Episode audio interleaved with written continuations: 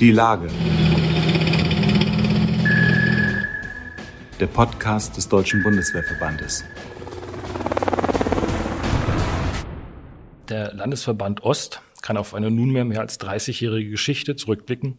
Eine Erfolgsgeschichte, wie man heute sagen kann. Im Landesverband Ost ist Hauptmann AD Joachim Wohlfeld Vorsitzender ERH. Am Rande der gemeinsamen Landestagung auf Bezirksebene begrüße ich ihn zum DBWV Podcast. Mein Name ist Gunnar Kruse. Ich bin Redakteur beim Deutschen Bundeswehrverband. Hallo Herr Wohlfeld, schön Sie begrüßen zu können. 30 Jahre Landesverband Ost, oder um genau zu sein, 31 Jahre. Was fällt Ihnen spontan ein, wenn Sie diese lange Zeit und auch die Anfänge kurz Revue passieren lassen?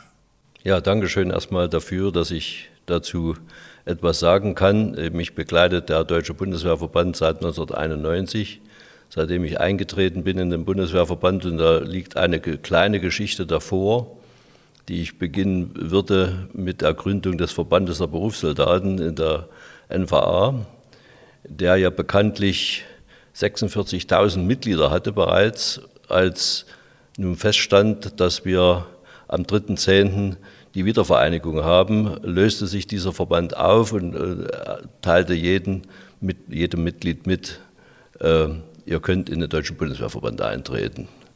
Und daraus ergab sich, dass viele, etwa 12.000 Soldaten, in den Bundeswehrverband eingetreten sind und im Jahre 1991 in Magdeburg die Gründungsversammlung, die fast zu 70 Prozent mit Mitgliedern der ehemaligen da in, in Magdeburg den, Landesverband Ost äh, gründeten. Das war schon eine Herausforderung für den Bundeswehrverband insgesamt. Äh, die erhofften sich natürlich, dass viele aktive Soldaten in den Verband eintreten. Äh, ich war dann aktiver Soldat, habe dann, äh, bin dann 1991 in den Bundeswehrverband eingetreten und habe dort aktiv, also die ersten zwei Jahre aktiv die Zeitung gelesen, würde ich mal sagen, und habe dann erst zu dem Verband äh, im Mandat gefunden, als ich in Leipzig in einer Truppenkameradschaft aufgenommen wurde und dort gefragt wurde, ob ich bereit bin, damit zu arbeiten. Dort war ich dann Stellvertreter Vorsitzender, dann Vorsitzender einer Truppenkameradschaft, Vorsitzender der Standortkameradschaft in Leipzig, bis dann im Jahre 2003 mich jemand fragte, würdest du denn auch bereit sein, als Vorsitzender in Sachsen zu fungieren, also Bezirksvorsitzender. Wir haben ja heute so eine Veranstaltung auf Bezirksebene und ich war etwa zwölf Jahre Vorsitzender des Bezirkes Sachsen und bin jetzt in meinem achten Jahr als Vorsitzender ehemaliger. Und wenn ich heute den Tag während der Tagung der äh, Bezirke jetzt oder der Landestagung auf Bezirksebene so Revue, Revue passieren lassen, kommen dann schon die Erinnerungen an die alte Zeit. Was war zur Gründung wichtig? Was war, ist heute wichtig?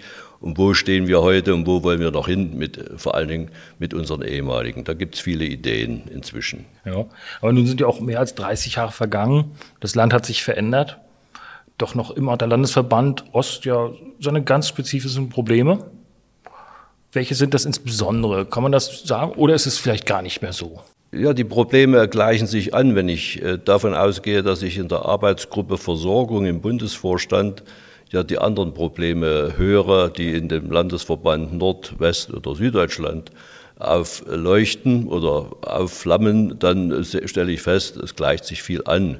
Wir haben äh, Besonderheiten gehabt und haben diese noch. Äh, die ich immer wieder anspreche. Das sind noch einige Punkte in der Versorgungsungerechtigkeit von ehemaligen Soldaten, die aus der NVA in die Bundeswehr übernommen wurden, die Rentenangleichung, die noch nicht abgeschlossen ist, oder zum Beispiel solche Punkte, die wir jetzt bereinigt haben, diese Doppelanrechnung der Versorgungsbezüge für Auslandseinsätze, ab dem Jahre 2002, wo das Bundesverwaltungsgericht jetzt positiv entschieden hat.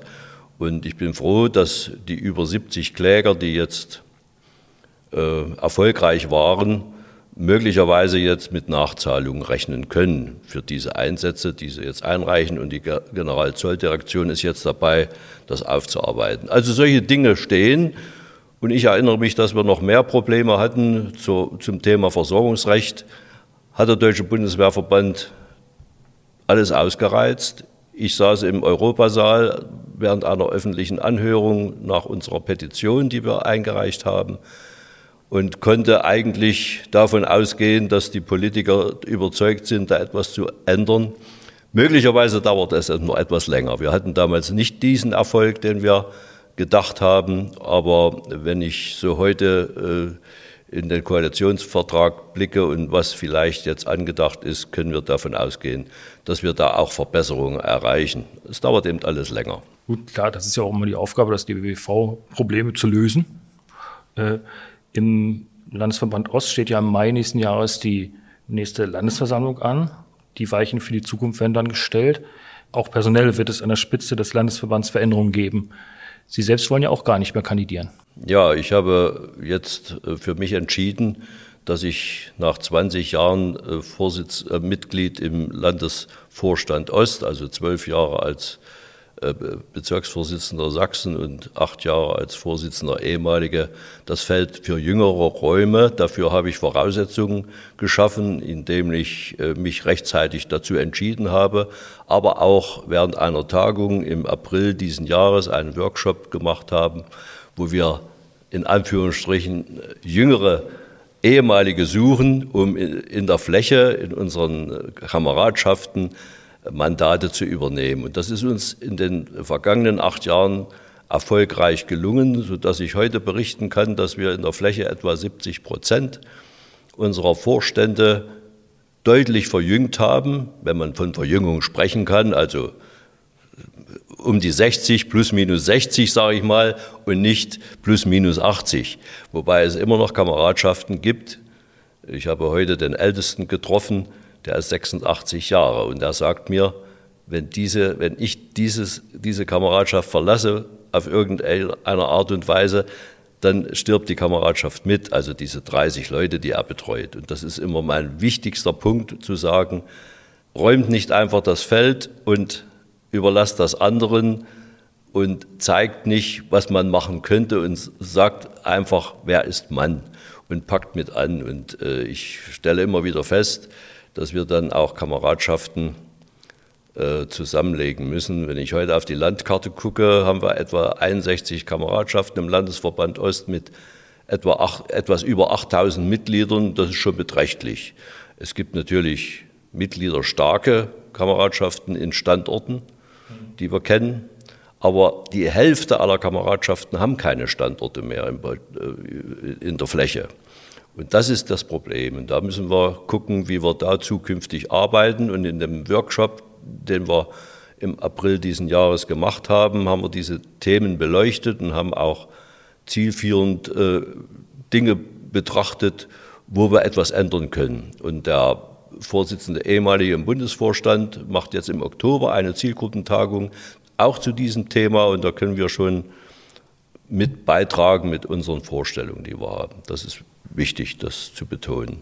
Ich merke schon, Sie bleiben dem Verband auch weiter treu. Auch wenn Sie nicht mehr das Mandat innehaben, können Sie da schon verraten, wie sich das gestalten wird? Ja, ich, äh, ich weiß, dass wir am 5.9. eine Nominierung durchgeführt haben im Landesverband Ost und als einziger Kandidat für meine Nachfolge hat sich äh, der Vorsitzende der Bezirksvorsitzende Berlin-Brandenburg, der äh, Stabsfeldwebel Außerdienst Frank Udo Reiche, bereit erklärt. Er kandidiert und hat auch in der, während der Nominierung die Zustimmung bekommen vom Landesvorstand. Inwiefern er dann gewählt wird, das entscheiden die Mitglieder im nächsten Jahr. Äh, lassen Sie uns zum Schluss noch einen kleinen Ausblick wagen. Wo sehen Sie den Landesverband Ost in 10, 20 Jahren? Wird er immer der Neue, in Anführungszeichen, im DBWV bleiben oder nivelliert sich das irgendwann, so wie es der Bundesvorsitzende Oberst Wüstner heute ja schon gesagt hat. Also von, von, von der Entstehungsgeschichte bleibt es natürlich ein spezieller Landesverband, aber die Probleme und Inhalte werden sich angleichen. Das ist einfach so. Äh, wenn ich feststelle, dass zum Beispiel das Versorgungsthema ab dem Jahre 2022, 2023, 2024, also die jetzt in den Ruhestand gehen, die, die noch Vordienstzeiten haben, in der Nationalen Volksarmee, die werden schon so äh, versorgt wie ein Kamerad mit Westbiografie. Davon gehe ich aus, weil die Gesetze so, fest, so, so festgeschrieben sind, sodass wir für die nichts mehr tun können. Für die, die bisher jetzt in Rente und Versorgung leben, ist es natürlich immer noch eine Versorgungslücke, aber äh, das läuft aus und künftige Soldaten werden sicherlich nur noch äh, in den Geschichtsbüchern darüber lesen, wie das damals war, also mit den Anfängen. Wir haben ja auch äh, die Besoldungsanpassung zum Beispiel im Osten erst 2008 gehabt und nicht schon 1990. es dürfte ja auch kaum noch äh, Soldaten mit Vordienstzeiten in VA in der Bundeswehr geben. Sehr wenige. Das sind vor allen Dingen die Soldaten, die äh, Truppendienst sind, also Oberstleutnant, Oberst, die jetzt äh, in den nächsten Jahren in den Ruhestand gehen, wenn man die Zeithorizonte jetzt betrachtet. Also ich, deshalb sagte ich ja, die, die, ab 2000, diesem Jahr, nächsten Jahr, im folgenden Jahr werden äh, die Ruheständler dann äh, keine Versorgungsprobleme mehr haben in der Richtung.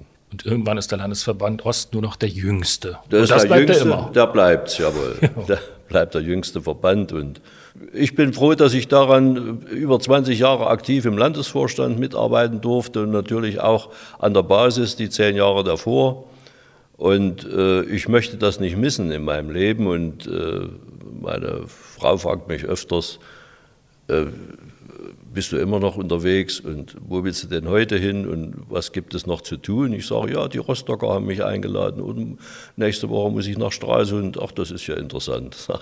Und das sind da Dinge, die, die mich bewegen, weil ich dort auf Menschen treffe, die Kameradschaft gestalten, die mitarbeiten wollen, die Ideen haben, die Kameradschaft leben und äh, das ist in allen Kameradschaften, ich habe vorhin von 61 gesprochen, sehr unterschiedlich, aber das Engagement ist überall das gleiche. Das ist schön, so soll es sein. Herr Wohlfeld, vielen Dank für das Gespräch.